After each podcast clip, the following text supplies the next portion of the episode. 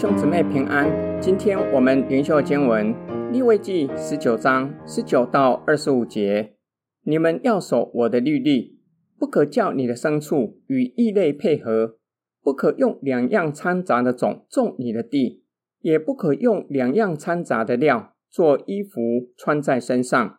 婢女许配了丈夫，还没有被赎得释放，人若与他行淫，二人就要受刑罚。却不把他们治死，因为婢女还没有得自由。那人要把赎愆祭，就是一只公绵羊，牵到会幕门口，耶和华面前。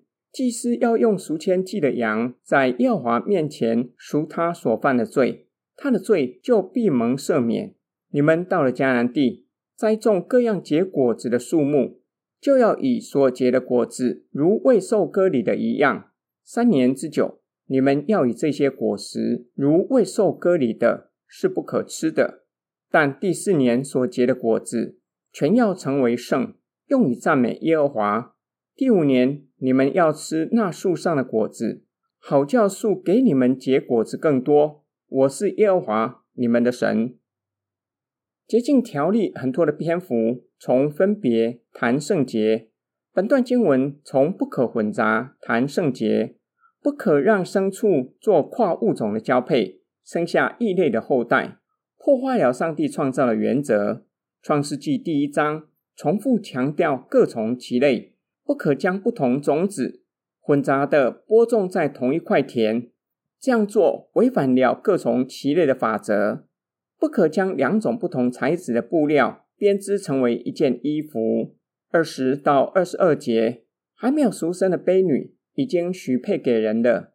若是有人与他行淫，因为他不是自由人，不把他们致死，与他行淫的人要献赎愆祭，使得他的罪得赦免。赎愆祭通常有赔偿条款，付给婢女的主人或是未婚夫。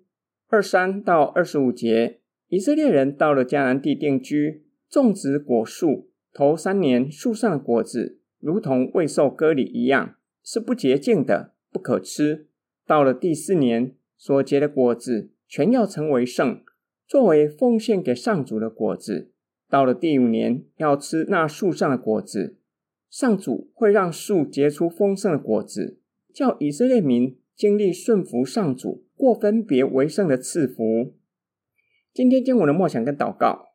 今天灵修的经文从不可混杂谈圣洁。吩咐以色列人在日常生活中不可混杂，这是我们在日常生活中很容易犯的。例如，将羊毛和其他材质的线编织成衣服，或是为了方便，想要增加收成，一次将各种种子播种在同一块田。上帝以这样的命令教导以色列人，各从其类。这是他们进入迦南地之后，在日常生活中方方面面要提防的。不可与迦南人混杂在一起，很容易受他们的影响。现今的基督徒并不是照着字面的意义持守上帝的命令。若是这样，市面上大部分的衣服都不可以穿。市面上很难买到百分之一百纯棉的衣服，大部分棉质的衣服都掺杂人造纤维。然而，不可混杂的精神依然是现今的基督徒要提防的。我们在世人中间生活。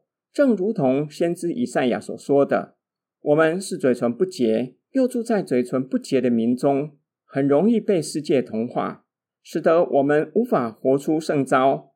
对你来说，不可混杂，在哪一些方面要注意的？或许有人会说，不照办公室的文化形式为人，行得通吗？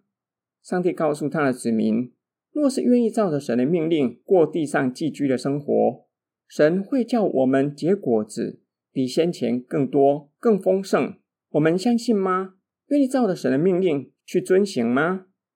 我们一起来祷告，亲爱天父上帝，你将我们从世人中间拯救出来，又将我们差派到世人中间，求你保守我们，并求主的灵指教我们，愿意被你的旨意塑造我们的价值观，使我们不仅不被世界同化，相反的。可以为主得着更多的灵魂。我们奉主耶稣基督的圣名祷告，阿门。